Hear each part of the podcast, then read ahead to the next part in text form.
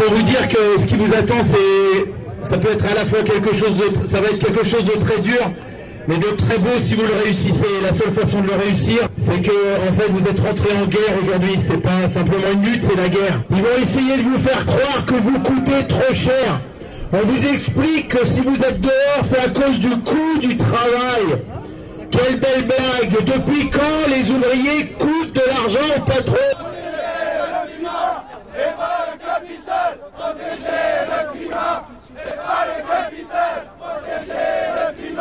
et pas le capital, protéger le climat et pas le capital.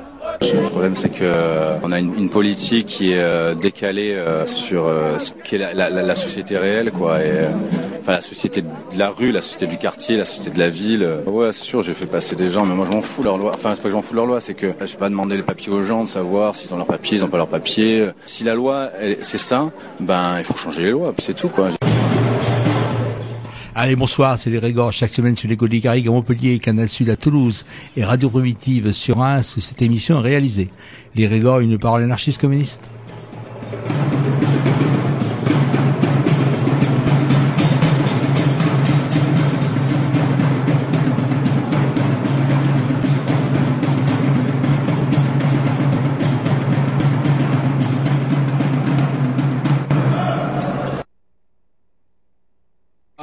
Je crois qu'on n'a pas de micro. Si, ça y est, si, ça, y est.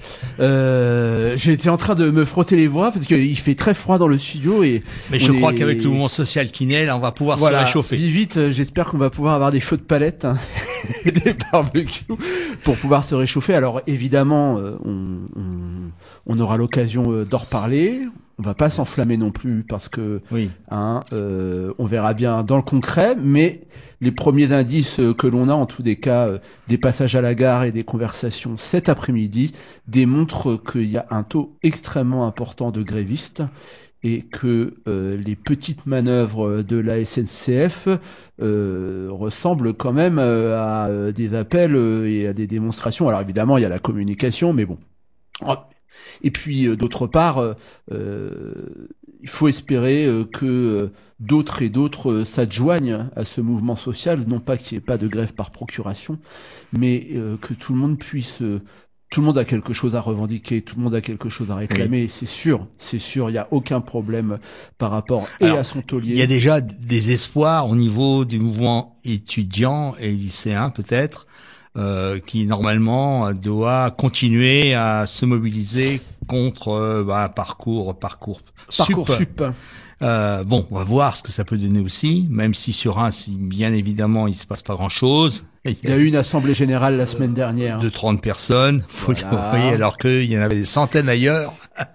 Mais bon, ouais, ça se jouait comme ça, malheureusement. Ça il y a des occupations de... et des tentatives de jonction. Par exemple, ce week-end, euh, on a pu rencontrer euh, des étudiants de Tolbiac, euh, mais aussi de la Sorbonne, également évidemment de Paris 8 et d'ailleurs, qui tout de suite euh, après euh, les, leurs assemblées générales, ont eu la volonté euh, de rejoindre, ou en tous les cas d'entrer en contact hein, avec notamment les cheminots, mais aussi d'autres secteurs. Donc quelque part, la liaison euh, elle est pour eux évidente et c'est euh, certainement un, un, un, espoir, en tous les cas quelque chose de, de, de, très intéressant. Alors, il faut noter également que euh, la, la, la, répression euh, et euh, le, le, le contre-coup de la part euh, de l'administration de l'enseignement supérieur était également assez rapide, c'est-à-dire des évacuations. Bon, alors évidemment, on a parlé de celle de Montpellier puisque elle a été Ouais. particulièrement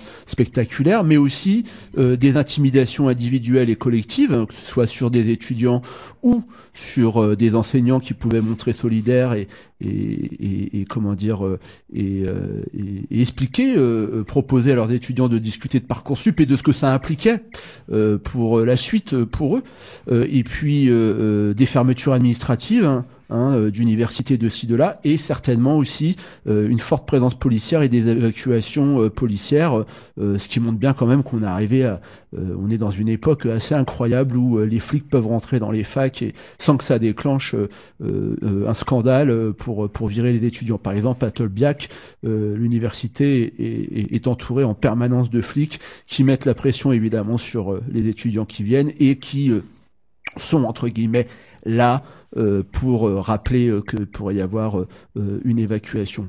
Alors il est à noter que si la grève et le blocage, qui sont les formes habituelles des luttes étudiantes, peuvent être un peu surannés, en tous les cas plus de l'ordre du fétiche et du rituel que de, de, de, de, la réelle efficacité, il y a des choses ici ou là qui commencent à être intéressantes. Commencent à émerger, oui. Par exemple, dans le Nord, euh, à Lille hein, euh, où les enseignants euh, ont dit qu'ils ne n'appliqueraient pas parcoursup dans le sens où ce qu'on leur demande de faire ne correspond pas non seulement à ce qu'ils veulent faire, mais leur apparaît pas possible dans l'état actuel des choses. Rappelons-le, lorsqu'on s'inscrit dans le cadre de parcoursup, bon, il y a tout un tas de démarches administratives, mais on est censé également produire une lettre de motivation. Alors, on imagine la blague que ça peut représenter. Déjà, une lettre de motivation pour aller à la fac. C'est incroyable. Je voulais avoir une chambre en CTU. et puis d'autre part, on imagine que sur des dossiers où il y a 500, 600, 650 candidatures, les, les, enseignants, les responsables des masters et, et, des, et des filières vont lire les 600 les 600 lettres de motivation. 600, t'es optimiste, hein, c'est pas, c'est même des fois plus. De, de, de qui se moque-t-on, quoi Vraiment, c'est, c'est, c'est une vaste blague. C'est un espèce de truc qui a été bricolé parce que effectivement APB euh, a fait faillite totalement, totalement.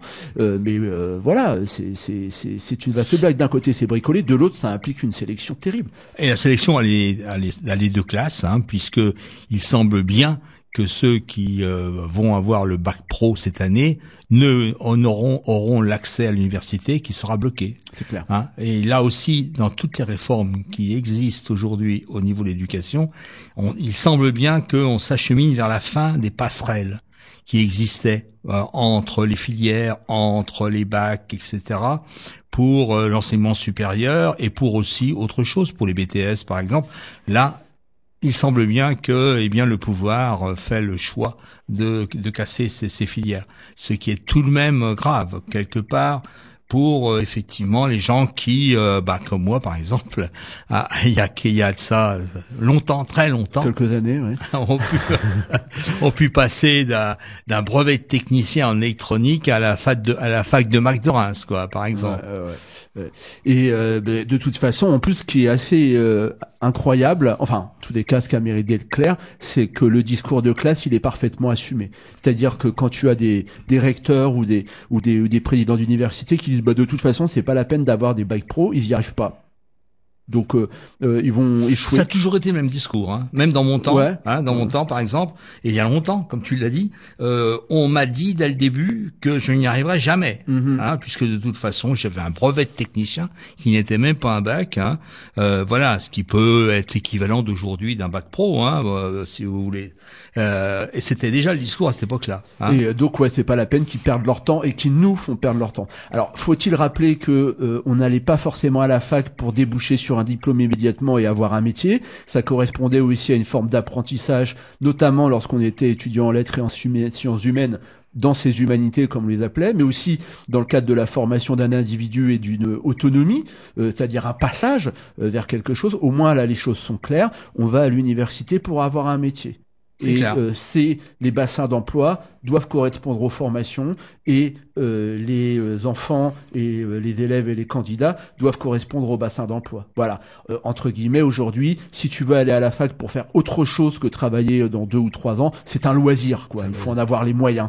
Il faut un peu comme tu faisais de la création artistique ou de la peinture au 19e siècle, il faut être fils de Bourges et puis avoir le temps de perdre un peu son temps pour pouvoir justement s'ouvrir sur le monde extérieur. Ah, faut surtout pas être étranger Hein, puisque comme euh, on, l'a répété déjà à cette antenne, un étudiant étranger ne peut pas retripler, hein, contrairement à un étudiant français si les parents suivent ou si euh, leur boulot aussi euh, enfin si au niveau social et économique ça suit, il n'y a pas de problème. Un étranger, non, il faut absolument qu'il laisse son examen au bout de deux ans. S'il l'a pas, c'est dehors. Alors tu me donnes une bonne transition parce qu'effectivement là on, on, déblatère sur, sur, sur tout ça. Il faudrait rentrer dans le détail. Peut-être qu'on fera un jour une émission sur parcoursup et sur ce que ça implique. Tu parlais d'étrangers et d'université. Euh, il y a depuis maintenant deux mois euh, une occupation euh, à l'université de Paris 8 d'un amphithéâtre occupé par des sans-papiers et des étudiants en situation irrégulière et des étudiants étrangers. Et euh, à l'occasion euh, de cette occupation, euh, qui rencontre un fort soutien de la part de la communauté universitaire de Paris 8, il y a eu une soirée de discussion, non seulement autour de ce fameux projet de loi asile, mais aussi de la condition des étudiants étrangers et de qu'est-ce que c'était qu'être étranger et faire ses études.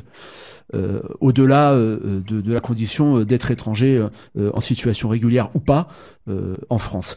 Et ce qui était intéressant également dans cette soirée-là et dans ce mouvement, c'est qu'il y a une relative, relative hein, égalité, on va dire, entre les les, les, les, intervenants et, et, les acteurs de ce mouvement. Ce que je veux dire par là, c'est que on a des avocats, des spécialistes, des juristes, des enseignants, mais aussi les sans-papiers qui sont très impliqués et qui sont pas passifs euh, dans le mouvement. Alors, au cours de cette soirée euh, qui était assez longue, qui a duré cinq heures, euh, il y a eu quelques enregistrements. On va vous proposer un petit enregistrement d'une vingtaine de minutes qui, de mon point de vue, résume un petit peu bien la soirée. À la fois une explication de la réalité de ce que va entraîner la transformation et la loi le projet de loi pardon euh, asile et immigration. D'autre part, un retour également euh, sur la grève euh, du CNDA, euh, malheureusement qui a été un relatif échec, comme on l'a dit ici, et puis également des paroles de, de, de sans-papier. Alors, j'ai oublié ma liste des intervenants, mais vous allez entendre respectivement une juriste au JITSI, s'appelait Karine Parot, Virginie Dinsden, qui est avocate à la CNDA, Alfidel, euh, qui lui est euh, étudiant euh, en situation irrégulière, et Léo Berthe et Nathan Sautreuil, qui sont rapporteurs à, la CNDA, et qui à ce moment-là étaient en grève. Voilà, ça dure une vingtaine de minutes et on se retrouvera après pour le commenter. Ce projet de loi qui a été déposé euh, à l'Assemblée nationale sur le bureau de l'Assemblée nationale la semaine dernière, sauf erreur de ma part, a pour intitulé donc c'est un projet de loi pour une immigration maîtrisée et un droit d'asile effectif. Autant dire que l'immigration ne sera pas maîtrisée et le droit d'asile ne sera pas effectif. Mais bon, ils le présentent avec un et, mais quand même, quand on lit un peu l'exposé de leurs motifs, euh, on, entend ça, c'est que la maîtrise des flux migratoires, donc la maîtrise de l'immigration, seule permet de garantir un droit d'asile effectif et euh, l'accueil des étrangers, blablabla. Ce, que nous dénonçons en ayant cessé les, plaidoiries devant la Cour nationale du droit d'asile, c'est l'esprit du texte, à savoir réduire, précariser, contrôler, trier et in fine reconduire. Alors, euh, peut-être commencer quand même par, dire que c'est un énième projet de loi, que des projets de loi sur l'immigration, il y en a tous les deux ans.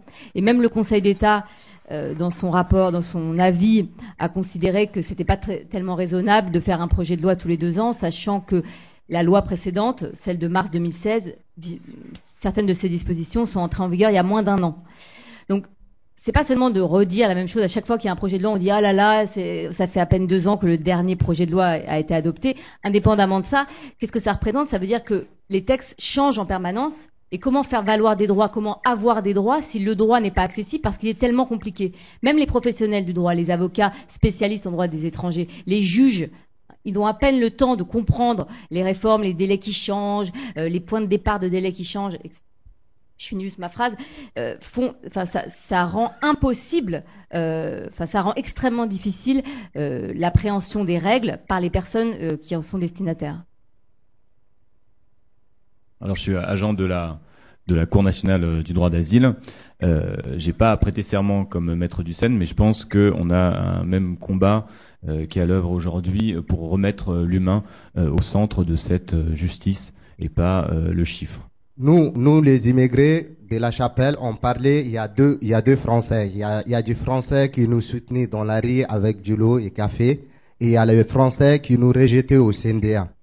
Alors pour parler euh, de la Cour nationale du droit d'asile, euh, ça fait là 21 jours qu'on est en grève, qu'on a des agents grévistes et qu'on dénonce une une logique et une politique comptable, productiviste, à l'œuvre depuis euh, plusieurs années à la Cour et que le projet de loi promet euh, d'aggraver. Alors, à la, différence du, texte de loi qui a été adopté il y a deux ans, qui était un texte relativement enfin, tout aussi pourri, mais relativement complet, puisqu'il y avait un peu de droit au séjour, un peu d'immigration, un peu de droits sociaux. Celui-là, j'ai envie de dire qu'il y a quelques petits trucs sur le séjour, comme ça, un peu poudre aux yeux, mais il est vraiment, il s'intéresse, enfin, il vise vraiment les étrangers en situation irrégulière et les demandeurs d'asile.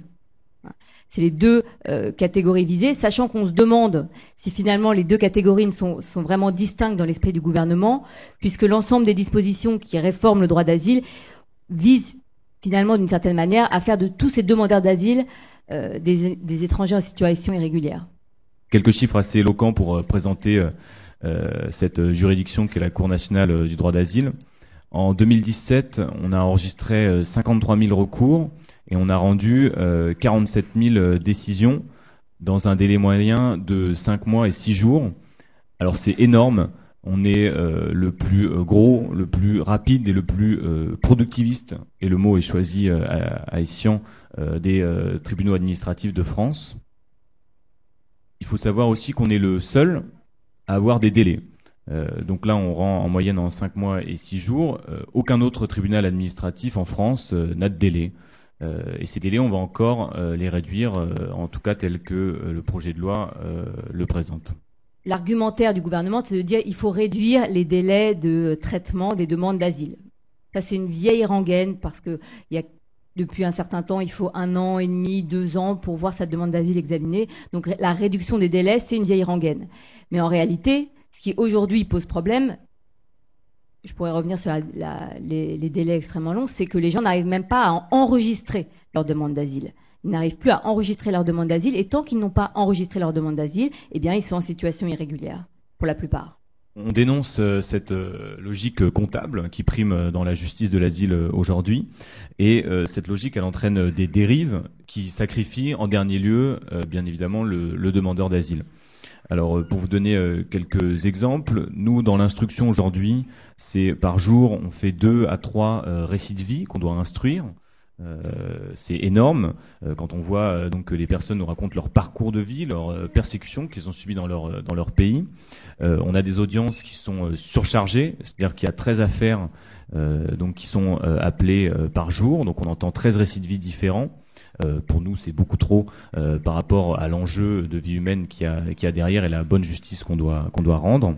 Euh, comme Maître Dussen euh, vous l'a dit, euh, il y a un basculement depuis 2015 où il y a plus d'un dossier sur deux qui est examiné par un juge seul, alors qu'au départ le principe c'est la collégialité.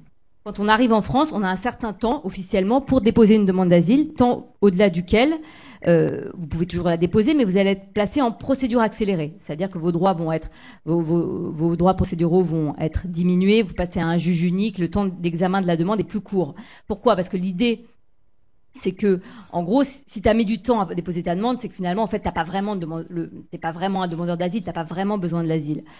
Donc, on leur donnait jusqu'à présent 120 jours de présence sur le territoire pour déposer une demande. Et en pratique, ces obstacles qu'on avait mis aussi à l'enregistrement des demandes étaient un moyen déjà de multiplier les procédures accélérées. Mais ça n'a pas suffi. Ils veulent encore réduire ce délai alors que en pratique, de fait, il, n'est pas possible d'enregistrer sa demande euh, dans un temps correct à 90 jours. La défaillance, les défaillances actuelles dans le texte, lorsque euh, le demandeur d'asile est en entretien à l'OFPRA, c'est un moment important. La loi de 2015 a introduit la possibilité pour un tiers d'être présent, à savoir pour partie les avocats.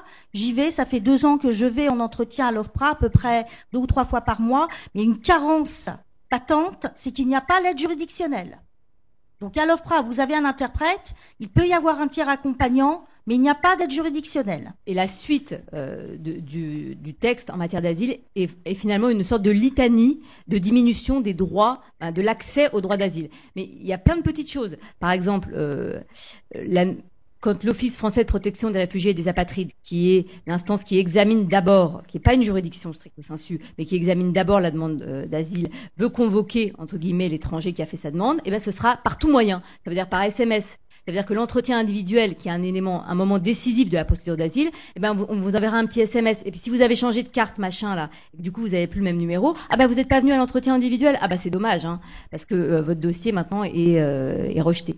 La moitié des personnes ne comprennent pas le sens de la décision et vont s'en référer aux agents de la sécurité ou aux avocats qui sommes présents ici. dans, dans ce hall-là. Et alors, je parle quelques petites langues, grandes, mais quand je ne parle pas, je fais oui, ok. Et quand on, quand c'est pas bon, on est obligé de faire un geste pour dire que c'est pas bon. Alors le SMS qui va arriver, euh, il ne sera pas compris. Il y a ça, mais il y a aussi les très important le, délai pour faire recours, pour faire un recours contre cette décision de l'OFPRA là. Il il est réduit de 30 jours, ce qui était déjà extrêmement court parce que c'est un peu à ce moment-là qu'on va se présenter pour la première fois devant des juges hein, qui vont examiner votre demande d'asile. Il était déjà très court, 30 jours, pof, il se réduit à 15 jours. C'est, je veux dire, c'est incroyable pour faire pour, pour obtenir des témoignages, faire venir des pièces euh, qui peuvent venir de l'étranger. En fait, c'est un, c'est en pratique empêcher les gens de pouvoir constituer un dossier correct qui, éventuellement, par miracle, leur permettrait de demander l'asile. Le nombre de procédures accélérées en 2017 représente 46% des procédures, c'est sur le site de la Cour nationale du droit d'asile. Le juge unique, la procédure d'exception, va devenir la quasi-norme aujourd'hui, puisque les cas de procédure accélérée, je ne vais pas rentrer dans le détail, mais pays sûr, demande de réexamen, menace euh, grave à l'ordre public, alors que l'ordre public n'est pas défini comme il se doit, ces procédures-là vont devenir quasiment euh, la norme devant la Cour nationale du droit d'asile. Et euh, cette logique, elle s'exprime aussi euh, notamment donc par le recours aux ordonnances. Donc euh, il y a d'ordonnances donc euh, que de rejet en fait sans audience. Euh, donc la personne n'est pas convoquée, on lui explique euh, simplement, euh, enfin on lui explique, on lui euh, délivre un rejet par écrit. Euh, donc euh, c'était 17% en 2014, c'est euh, 26% environ euh, aujourd'hui, c'est énorme et euh, au vu du projet de loi, il y a de fortes euh, probabilités pour que cela continue d'augmenter et c'est vraiment par cette manière de recours aux ordonnances qu'on fait euh, l'ajustement en fait par rapport au délai que nous a fixé le législateur euh, pour rendre euh, des euh, décisions de justice. Monsieur, vous ne verrez pas votre juge de l'asile. Il a été rejeté sans être convoqué, sans être entendu. Et ça, c'est un déni total. Ça, c'est une décision inique, à savoir qu'il n'a pas pu s'expliquer, être entendu. Et on sait qu'il faut du temps aussi pour mettre des mots sur le traumatisme qu'on vit. Voilà, et face à toute cette euh, logique, en fait, euh, alors euh, Maître Dussen a dit inique, le mot est même peut-être un peu faible finalement par rapport à, cette logique comptable. On porte un, un projet de juridiction qui est différent et une autre justice que sur lesquelles Nathan va vous dire deux mots. Donc notre projet de juridiction, c'est celui qu'on porte euh, depuis euh, plusieurs mois auprès euh, de la Cour, auprès de la direction du Conseil d'État, qui est l'autorité tutelle de la CNDA, et auprès des différents ministères qui sont concernés par la rédaction du, projet de loi. Il est au cœur de notre mouvement de grève. Pour l'instant, on, on a eu, un- on a été reçu bien cordialement. Euh, on nous entend, on nous écoute, on nous dit que ce qu'on propose est effectivement intéressant, mais il n'y a pas de suite. Euh, Puisqu'évidemment, vous pensez bien que notre projet de juridiction va à l'encontre de cette logique comptable euh, de l'asile et qui prône donc une justice de qualité. Autre élément très important pour nous, avocats, et parfois j'ai honte, je vous le dis, lorsque je fais un recours à l'aveugle, lorsque je vais à l'audience, quand je suis désigné à l'aide juridictionnelle, que je n'ai pas pu m'entretenir avec mon client, parce qu'il n'y a pas d'interprète à l'AJ, à l'aide juridictionnelle, aux côtés de l'avocat à l'aide juridictionnelle. L'interprète n'est là qu'au stade de l'entretien à l'OFPRA et à l'audience, mais pas avant, pas pendant tout le parcours. Cette décision de la Cour nationale du droit d'asile, qui est évidemment décisive parce que euh, décisive, pardon, parce qu'elle elle va euh, déterminer le statut de réfugié ou de débouté euh, de l'individu, eh bien, dans un certain nombre de cas, elle n'aura plus d'effet suspensif. C'est-à-dire que si la personne veut faire un recours contre la décision de la CNDA, eh bien, il n'y aura pas d'effet suspensif. Ça veut dire que l'étranger dev- devra immédiatement quitter le territoire. Et le projet a décidé, le texte dans l'état euh, encore de projet, prévoit que la décision de la CNDA sera exécutoire dès son rendu à l'audience. Pas besoin de la notifier à l'étranger. Ça, c'est un truc qu'on n'a jamais vu euh, en procédure. C'est euh, c'est aberrant. Donc, il y a d'autres choses qu'on pourrait dire, notamment, ça c'est commun avec tout le, contentieux de l'enfermement, c'est, et ça c'est extrêmement grave, le développement de la, la visioconférence. Je sais plus comment ils appellent ça, effectivement euh, visio, je sais pas quoi. Mais en fait, c'est à dire que euh, l'étranger qui demandera l'asile depuis la zone d'attente ou depuis le centre de rétention ne sera plus déplacé euh, à l'OFPRA et ou à la CNDA, mais il pourra plaider sa cause ou faire le petit entretien individuel depuis la zone d'attente ou depuis le centre de rétention à travers une petite caméra. Et ça vaut aussi pour le contentieux de la rétention. Vous êtes en train de m'enregistrer, c'est ce qui va se passer. La visioconférence ou la vidéo audience, je suis contre parce que il y a l'humain dans ce contentieux. Et l'humain, ça veut dire que le juge doit voir l'avocat, débattre avec l'avocat après avoir entendu le requérant. On ne peut pas faire d'audience à distance lorsque l'humain est là. J'aime mon métier, je veux continuer à l'exercer, mais en toute humanité. Et je veux continuer à croire en ce serment que j'ai prêté. Je jure comme avocat d'exercer mes fonctions avec dignité, conscience, indépendance, probité et humanité. Et je ne suis pas la seule. Tous mes confrères qui plaident et qui plaidons au quotidien devant la Cour nationale du droit d'asile, tenons à ce serment que nous avons prêté. Et ce serment-là, on le retrouve vraiment au cœur du contentieux de l'asile, parce que l'humain est au cœur de ce débat-là. Notre projet de juridiction euh, comporte, euh, il dit quoi? Il dit, un des premiers points, c'est euh, il faut qu'on réduise la cadence et la charge de travail des agents. Alors certes, au bénéfice des agents, mais également au bénéfice de la qualité de jugement et, in fine, des demandeurs d'asile. Euh, cette diminution de la norme, donc de, la charge de travail. Euh, Léo vous en a parlé, euh, on instruit 2 à 3 dossiers par, par jour, il y a 13 dossiers par, par audience. tout ça, cette charge de travail nuit à la qualité de la justice qui est rendue. Bon, j'insisterai pas sur l'allongement du délai de rétention parce que je pense que ça c'est vous l'avez tous lu dans les journaux donc on va passer de 45 jours maximum à 90 voire 135 jours et tout le monde sait que ça ne sert à rien que la plupart des éloignements quand ils ont lieu ils ont lieu dans les premiers jours on dit 12 jours mais c'est plutôt en gros dans les 5 premiers jours et qu'au-delà l'enfermement est forcément une mesure de punition. Euh, on l'avait déjà dit quand ils ont augmenté à 30, 40, c'est la même chose, c'est le même discours à 135 jours. Ensuite, euh, on pense que le rapporteur, qui est donc l'acteur dans l'instance qui connaît le mieux le dossier, doit avoir une, euh, une voix décisionnaire. Pour l'instant, ce n'est pas le cas. Donc on pense qu'il faut revoir l'architecture euh, juridictionnelle de la Cour en intégrant le rapporteur au sein de la formation de jugement pour que sa voix porte bien plus qu'actuellement. pour l'essentiel, ce qui, n'y a, pas, donc de, grandes nouveautés, mais il y a euh, une consolidation euh, de l'existant. Ah, alors, bon, par exemple, euh, ils, vont, ils multiplient les cas où l'obligation de quitter le territoire va être, on peut l'appeler comme ça, sèche. Parce que, en principe, quand on, on ordonne à un étranger de quitter le territoire, le principe, c'est qu'on lui donne 30 jours pour le faire. Bon, l'architecture de la, de la Cour, elle est assez spéciale.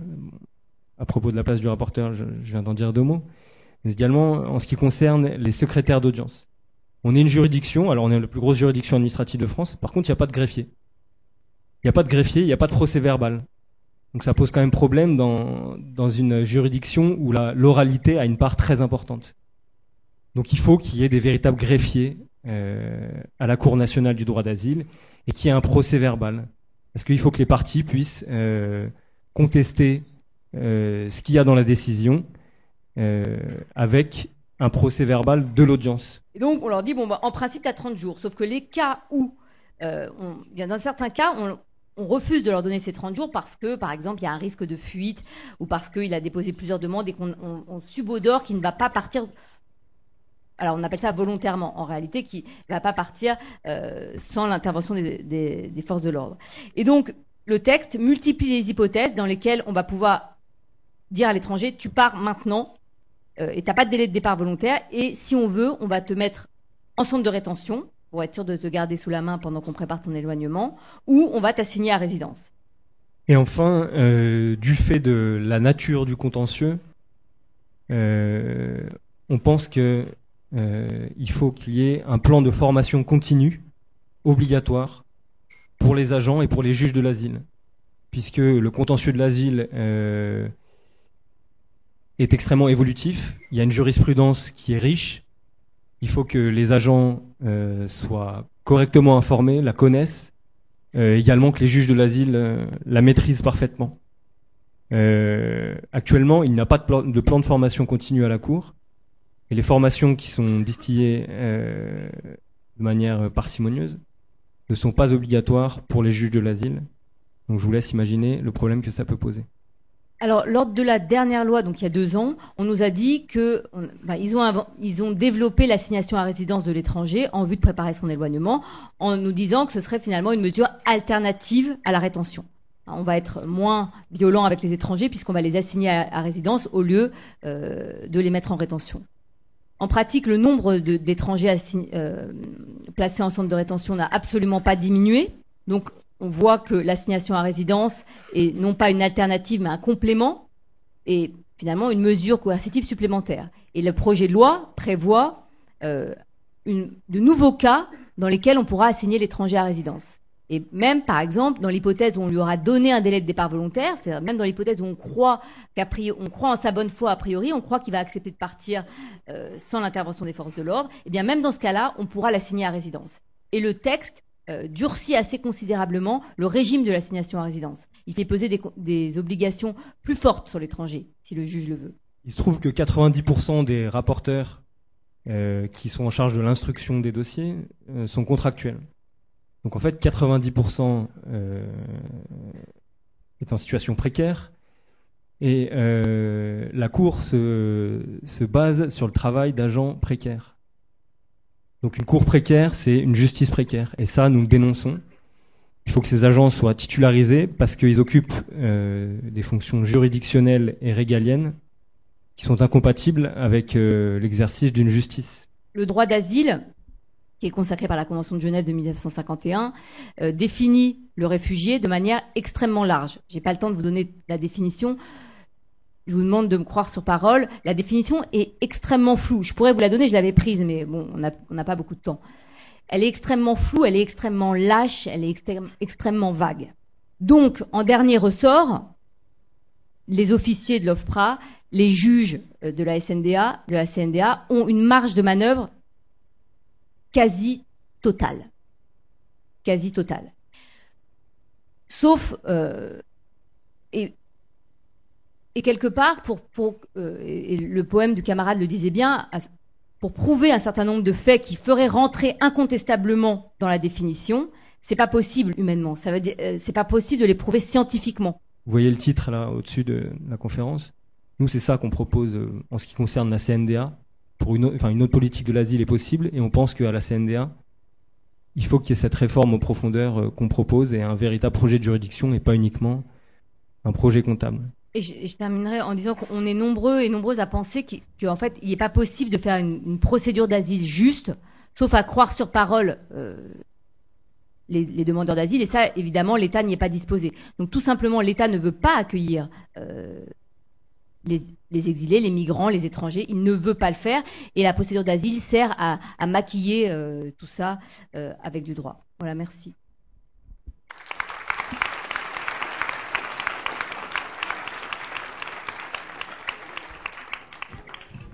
Alors voilà, hein, cette soirée, elle a été euh, très très riche, hein, comme euh, vous avez pu le constater. Et l'intérêt, c'était euh, pour nous, de, de notre point de vue, c'est que ça abordait euh, euh, de manière assez euh, transversale l'ensemble de la problématique du droit d'asile, c'est-à-dire à la fois dans sa conception, comme la juriste du JITSI euh, l'a- l'a l'a évoqué, l'a décrit, mais également dans sa pratique. Qu'est-ce que c'est que cette euh, machine euh, judiciaire qui fonctionne, comme vous l'entendez, avec euh, de la précarité, avec euh, Alors, les personnes de la CNDA qui étaient en grève l'ont dans cette interview. Ils avaient 21 jours de, de, de grève déjà. Ouais. Ça a été, ça a été jusqu'à 28. Hein, 28 jours et malheureusement ils n'ont pas obtenu ce qu'ils demandaient, ce qui est logique. Hein. Ils demandaient euh, purement et simplement le retrait du projet de loi. Donc effectivement, ils pouvaient obtenir des aménagements corporatistes correspondant à, leur- à leurs conditions de travail, mais par rapport au retrait de loi, effectivement, il va falloir qu'il y ait un sacré rapport de force pour que ce projet de loi ne passe pas. Alors, Bon, il y a une manifestation qui est prévue le samedi prochain, 7 avril, à 14h à Paris, place de la de la Chapelle, donc métro La Chapelle. Euh, cette manifestation donc demande le retrait du projet de loi asile immigration. Cette manifestation est organisée par en fait le collectif d'associations qui avait organisé la marche des solidarités du 17 mars dont on vous avait parlé ici, qui avait eu un certain succès puisqu'il y avait eu entre 6 000 et 10 000 personnes. Alors, je crois que c'est la continuité puisque il y a un article qui est paru dans Courant Alternatif de ce mois-ci qui fait le le bilan un petit peu de cette marche des solidarités et c'était marqué dans le titre une dynamique à poursuivre. Eh bien, on espère que la dynamique va se poursuivre le 7 avril. Ça fait suite aussi à ce qui s'est passé le week-end dernier. Je crois que vous en avez parlé aussi, où il y a une coordination nationale à Lyon des collectifs de solidarité et des collectifs de migrants exilés sans papier. Alors c'est ça euh, certainement qui va être euh, une des clés euh, de la mobilisation et de la création de ce potentiel rapport de force, c'est-à-dire que ce mouvement, il doit marcher sur ses deux jambes. D'une part, les soutiens euh, et les spécialistes euh, euh, de cette question du droit d'asile, les gens qui peuvent intervenir, euh, soit à la CNDA, soit en soutien, les avocats, euh, les intellectuels et les spécialistes et les juristes qui réfléchissent à la question du droit d'asile et à ce qu'elle signifie et comment euh, elle est portée. C'est extrêmement important, c'est une question éminemment politique. On l'a dit ici à plusieurs reprises, on est sur quoi? Le douzième... Euh, euh, douzième loi, la, la, la douzième transformation, quelque chose comme ça. Enfin, plus d'une dizaine, Ouais, plus euh, de, dizaine. de, de, de, de retours et, et de modifications à la fois du, du statut et des codes qui régissent le statut des étrangers en France, mais aussi euh, sur ces questions de droit d'asile. Pourquoi? Euh, en quoi, euh, pour nous, c'est intéressant et c'est éminemment politique? Bon, évidemment, au-delà de la simple humanité et de la simple solidarité, c'est que cette question des étrangers et de l'autre, euh, elle sert toujours à modeler à nous, un nous, pardon. Euh, C'est-à-dire que euh, la fabrication euh, du sujet de l'étranger, qui est étranger, qui n'est pas étranger, qui est français, qui n'est pas français, en fait, elle s'adresse autant à nous, quelque part, qui avons des papiers et qui sommes français, entre guillemets, de papier, puisque euh, ça peut aller très très vite, hein, ces histoires-là. Hein, euh, euh, des- des- des- la, la carte d'identité et la nationalité, c'est des choses qui sont extrêmement fluctuantes euh, au cours de, de l'histoire. Hein, ça, euh, ouais. s'en va et ça revient. Hein. droit du C'est sol, fait le droit de du tout sang. petit rien. Voilà. Euh, et et, et c'est- c'est super important parce que euh, quand on a une, une société qui euh, ne, ne parvient plus à se définir euh, et en ayant un projet commun, et ben l'étranger, au moins, il sert de à ça, il sert de repoussoir ou il sert de limite ou il sert de barrière et de borne. Et on voit bien que euh, euh, l'image euh, euh, de, de l'étranger, aujourd'hui d'ailleurs, qui est transformée, hein, puisqu'on parle aujourd'hui de réfugiés, elle, elle est tout le temps construite, remodelée euh, en, en fonction, euh, en fonction des, des, des, lois et, et, des représentations culturelles et, et politiques. Bah, c'est un sujet qui traverse euh, actuellement le conflit qui a lieu à Mayotte, puisque un des principaux, euh, une des principales revendications, c'est euh, lutter contre l'insécurité, et lutter contre l'insécurité, c'est lutter contre les étrangers qui seraient euh, trop nombreux en situation régulière sur les terri- territoires de Mayotte. Et donc là, on s'aperçoit que certains points euh, des nouveaux taxes qui, qui vont sortir là ne sont même pas appliqués à Mayotte, puisque par exemple, lorsque vous avez euh, une obligation de quitter le territoire français, théoriquement, vous avez un délai, hein, c'est ce qui était expliqué, qui était de 30 jours, qui va peut-être baisser, pour pendant lequel vous avez le droit de vous défendre, de contester cette euh, reconduite à la frontière. À Mayotte, ça n'existe pas. 99% des gens qui ont une obligation de quitter le territoire ont quitté l'île dans la journée. Hein. Euh, les centres de rétention, euh, il y a un centre de rétention à Mayotte qui a 135 places. Il est pratiquement euh, vide régulièrement, puisque effectivement, il n'y a plus personne, puisque au fur et à mesure qu'on arrête les gens, on les reconduit directement. Donc, euh, Oui. Alors moi, je crois qu'aussi par rapport à tout ce qu'on a dit là jusqu'à maintenant, on va quand même réaffirmer, comme euh, le dit très bien l'appel à la manifestation samedi prochain, le fait que nous, on est pour la liberté de circulation et d'installation de tous les êtres humains. Hein, quand on sait que les marchandises, les capitaux peuvent traverser sans problème les euh, les frontières, il n'est pas c'est pas la même chose pour les êtres humains. Nous on est pour la liberté de circulation et d'installation de tous et de toutes et on est surtout pour la régularisation de tout et de toutes les sans-papiers. Et alors là, peut-être que cette manifestation va être l'occasion et un moment important d'affirmation, puisque euh, la seconde jambe euh, que j'évoquais tout à l'heure, ça va être les migrants eux-mêmes Ouais. et les réfugiés eux-mêmes. Et il faut absolument euh, tout mettre en œuvre et faciliter pour que euh, ce mouvement, il soit aussi et surtout et d'abord, évidemment, un mouvement par les premiers concernés. Les migrants, les réfugiés et les sans-papiers, euh, avec des guillemets, parce qu'ils en ont plein. Des, des- Ils en des ont plein des papiers, oui, oui, euh, tout à fait. ne sont pas des sujets passifs. Euh, malgré euh, la détresse, euh, les difficultés euh, auxquelles ils sont confrontés, que ce soit des difficultés matérielles et des difficultés administratives, ce sont des gens qui sont capables de se prendre en charge et qui sont capables de lutter eux-mêmes. Dans ce pays, il y a eu des luttes des, immigrés, et notamment euh, des demandeurs d'asile, hein, en 91-92. Oui, 91, 92. Euh, il y avait 1500, euh, au moins 1500 personnes qui s'étaient retrouvées déboutées du droit d'asile et qui se sont organisées pour pouvoir pour pouvoir gagner. Ce sont des moments qui sont euh, trop peu connus. Évidemment, euh, il y a euh, certains moments euh, qui euh, euh, restent dans les mémoires, comme Saint-Bernard, euh, etc., etc. Sur Reims, il y a eu une grève de la faim Mmh, hein, de, de Mmh. Kurdes, sept Kurdes qui ont fait la grève de la faim pendant pas mal de temps, hein, je, une trentaine de jours, je crois, qui d'ailleurs s'en sont tous euh, sortis de cette histoire. Il y a Sauf eu- un. sauf un, oui.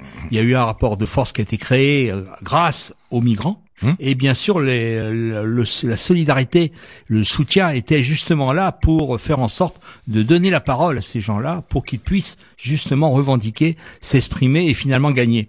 Je crois qu'aussi ce qui se pose quand même comme problème, on le voit sur Reims avec ce qui s'est passé avec euh, plusieurs collectifs. hein. Il y a un article dans Courant Alternatif qui vient de sortir qui s'appelle Solidarité avec un S avec les exilés qui est très clair à ce niveau-là. Il y a tout de même des choses à dire au niveau de la solidarité, des solidarités, puisque, comme vous le savez certainement, au niveau des solidarités, il y a beaucoup de dames patronesses. Il y a beaucoup de, de, de gens qui sont là pour donner la charité, l'aumône, pour donner, pourquoi pas, et on n'a on n'a rien contre quand ils donnent des vêtements et de la bouffe, bien évidemment, mais quand en plus ces gens-là veulent gérer la vie des exilés, la vie des, euh, des, des sans-papiers. Là, là-dessus, nous ne les suivons pas, nous ne sommes pas du tout d'accord. D'ailleurs, les sans-papiers en général, quand ils restent un certain temps en France, ils s'en rendent compte eux-mêmes qu'il y a quelque chose qui cloche au niveau justement de ce type de solidarité que qu'on pourrait cataloguer de religieuse entre, entre guillemets quoi, puisqu'il y a toutes les religions, il n'y a pas que les cathos, il n'y a pas que les protestants, il y a aussi euh, les musulmans. Toutes les religions sont, sont logées à la même enseigne. hein. Ouais, et ben c'est ça, et en plus euh, cette charité et ce, cette- ce soutien caritatif, euh, voire humanitaire, euh, il a tendance à dépolitiser totalement la question. Ah bah, complètement. et même avec la meilleure volonté du monde, euh, on a tendance à se faire rouler dans la farine, puisque quand on prend pas en compte la question politique, puisque la politique on en fait tout le temps, pas quelque chose qui est extérieur à nous, alors on ne comprend pas et on ne peut pas comprendre les enjeux. Quand on ne comprend pas les enjeux, on ne maîtrise pas sa lutte et donc forcément, à la fin, on se fait avoir. Voilà. Alors simplement, il y a un truc que je voulais rajouter, c'est que chaque fois que la loi a été modifiée, il y avait quand même à côté des circulaires Ah de régularisation, donc qui régularisaient plus ou moins de personnes, mais il y avait une possibilité. Là, on n'entend absolument pas parler de euh, circulaire de régularisation des sans-papiers actuels. Oui. Hein.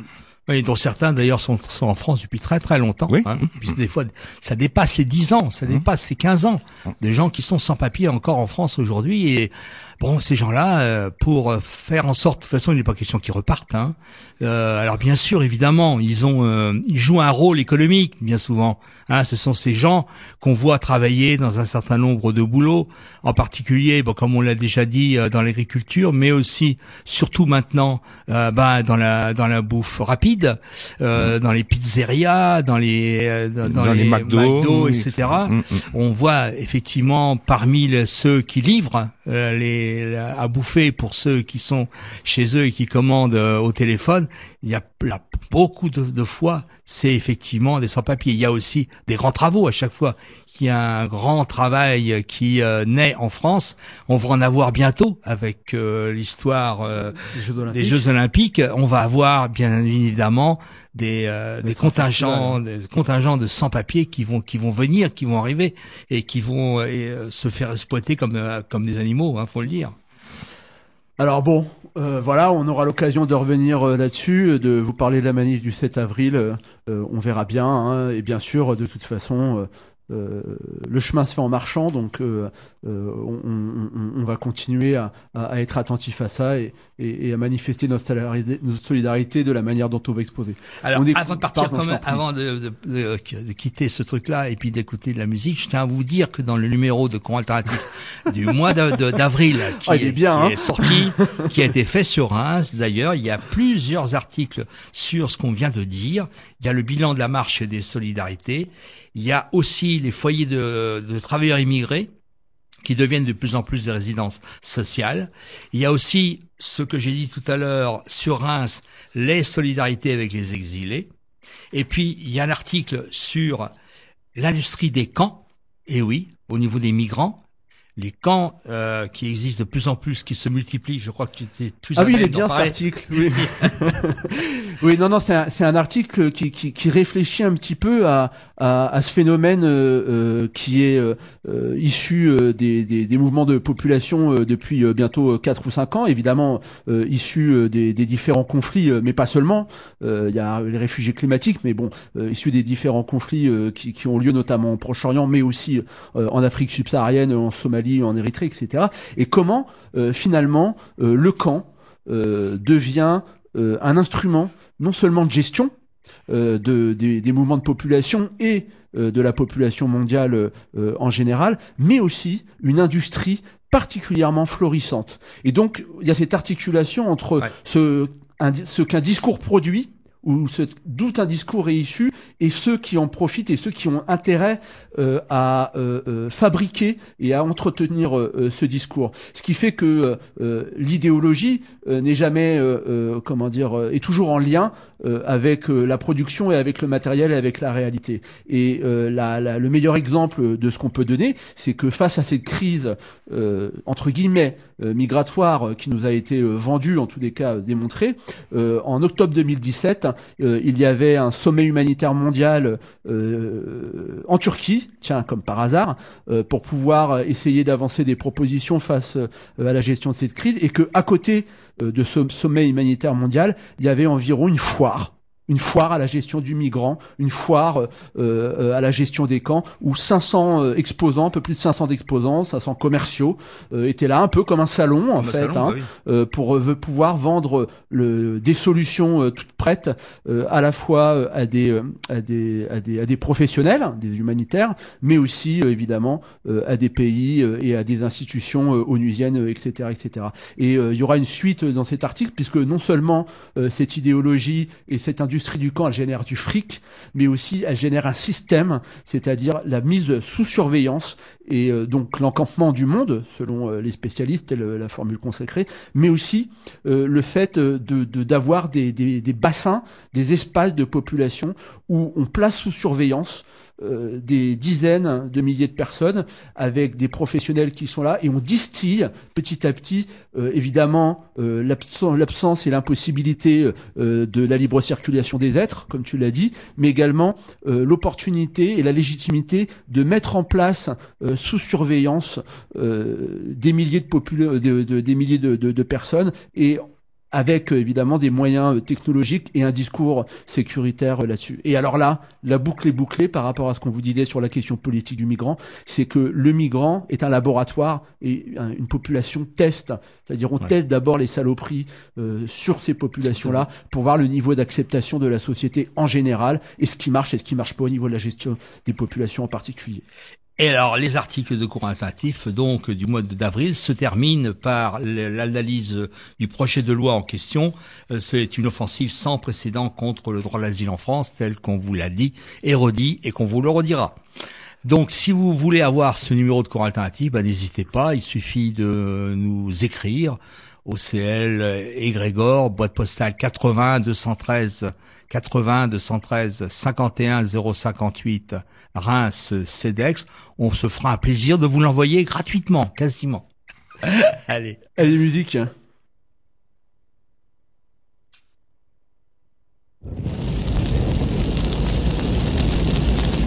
métier, mais qu'est-ce qu'on attend pour foutre Ça pas métier, mais qu'est-ce qu'on attend pour foutre Ça pas métier, mais qu'est-ce qu'on attend pour foutre Ça pas métier, métier les années passent, pourtant tout est toujours à sa place. De bitume, donc encore moins d'espace vital et nécessaire à l'équilibre de l'homme. Non, personne n'est séquestré, mais c'est tout comme c'est comme de nous dire que la France avance alors qu'elle pend par la répression stop pénètre la délinquance. S'il vous plaît, un peu de bon sens d'écho ne régleront pas les cas d'urgence à coup sûr. Ce qui m'amène à me demander combien de temps tout ceci va encore durer. Ça fait déjà des années que tout t'aurais dû péter. Dommage que l'unité été de notre côté, mais vous savez que ça va finir mal. La guerre des mondes, vous l'avez voulu, la voilà. Mais qu'est-ce, mais qu'est-ce qu'on attend pour Mais qu'est-ce qu'on attend pour ne plus suivre les règles du jeu? Mais qu'est-ce, mais qu'est-ce qu'on attend pour Mais qu'est-ce, qu'on attend pour Mais qu'est-ce, mais qu'est-ce qu'on attend pour Mais qu'est-ce, pour ne plus suivre les règles du jeu Mais qu'est-ce,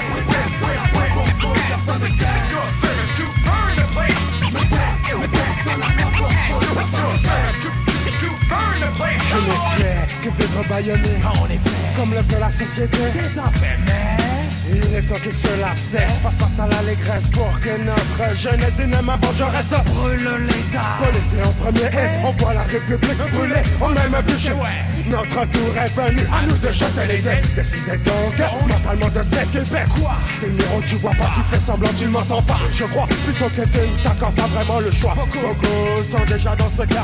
Voilà. Pourquoi cela finira dans le désarroi. Oh, désarroi, déjà roi. Le monde rural en Oh, élection désarroi, déjà roi. vous subirez la même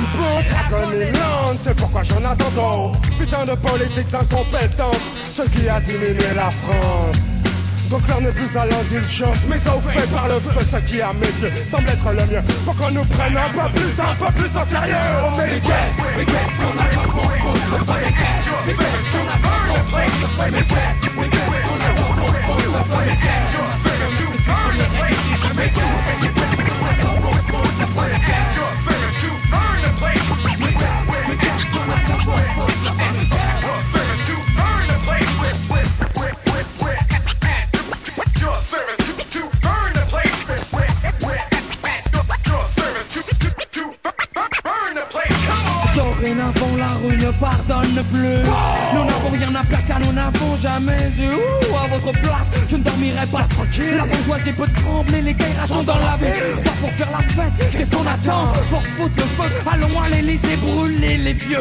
Et les vieilles, faut bien qu'un jour ils payent. Les psychopathes qui sommeillent en moi se réveillent Sont nos repères, sont nos modèles de toute une jeunesse. Vous savez brûler les ailes, briser les rêves Tarir la sève de l'espérance. Oh, quand j'ai Ah, pensé il est bon qu'on y pense, il est temps que la France daigne prendre conscience de toute cette offense. Face de ces hontes, des leçons à bon compte, mais quand bien même la coupe est pleine, l'histoire l'enseigne, nos chansons vaines. Alors arrêtons Plutôt que cela traîne, ne traîne même encore plus de haine. Une étion ne pourra ce système. Qu'est-ce qu'on qu'on Allez, on va Euh, pas se quitter sans Bah parler oui, la bien grande sûr du question, qu'est-ce qu'on attend pour foutre le feu depuis le temps quand même On devrait peut-être trouver la réponse.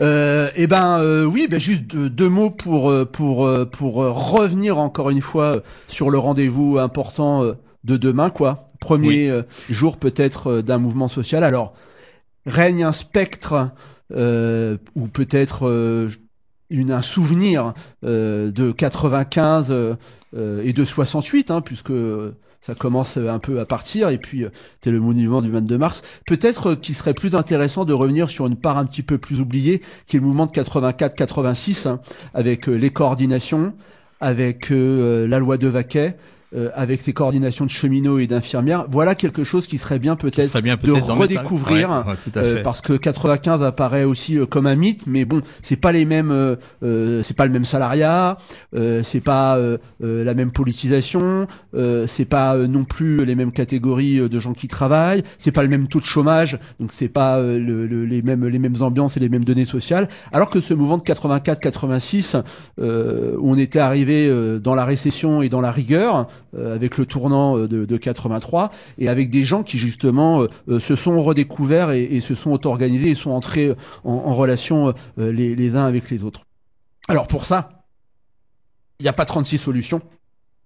Euh, il va falloir euh, se déplacer et puis euh, s'écouter et euh, reprendre euh, reprendre la parole et puis euh, voir que on peut agir ensemble au-delà de toutes les étiquettes qu'on peut avoir. Hein. Il ne s'agit pas de, de, de, de, ni de stigmatiser ni d'idéaliser une quelconque prise de position, mais il va falloir être sacrément solidaires les uns des autres et puis surtout, oui, effectivement, reprendre la parole d'abord entre nous et puis ensuite parler euh, en entre nous. Parce que euh, si euh, le mécontentement est là et, et, et, et on le sent euh, c'est pas Ouais, là, faire de, de, de la boule de cristal hein, de, de dire ça. Il y a, il y a un vrai une vraie exaspération euh, qui, qui, qui est là qui est dans qui est dans l'air. Euh, cette exaspération elle doit aller jusqu'au bout.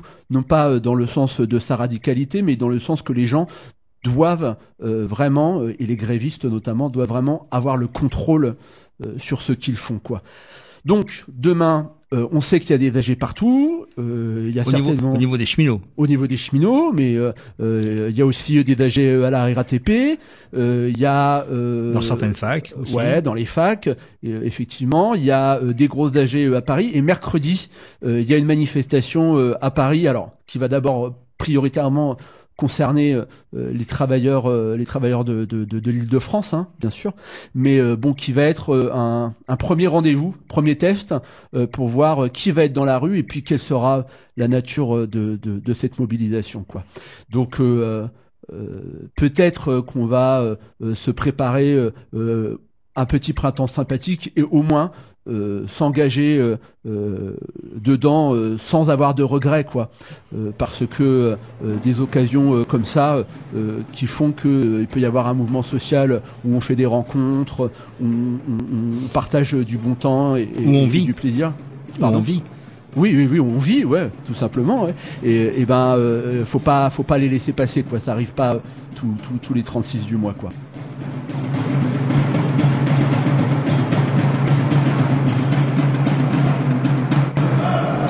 Simplement pour vous dire que ce qui vous attend, c'est, ça peut être à la fois quelque chose de, ça va être quelque chose de très dur, mais de très beau si vous le réussissez. La seule façon de le réussir, c'est que, en fait, vous êtes rentré en guerre aujourd'hui. C'est pas simplement une lutte, c'est la guerre. Ils vont essayer de vous faire croire que vous coûtez trop cher. On vous explique que si vous êtes dehors, c'est à cause du coût du travail. Quelle belle blague Depuis quand les ouvriers coûtent de l'argent au patron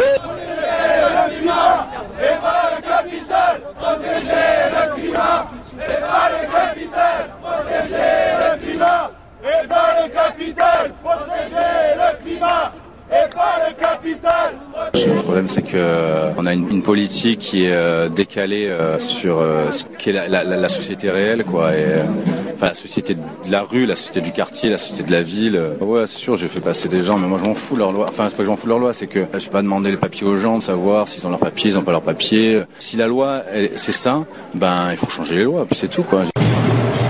Allez, c'était les chaque semaine chez les Coligarigue à Montpellier, Canal Sud à Toulouse et Radio Primitive à Reims où cette émission est réalisée. Vous pouvez retrouver nos émissions sur le site aussi libertaire.l'autre.net et sur le blog de Chat Noir 51.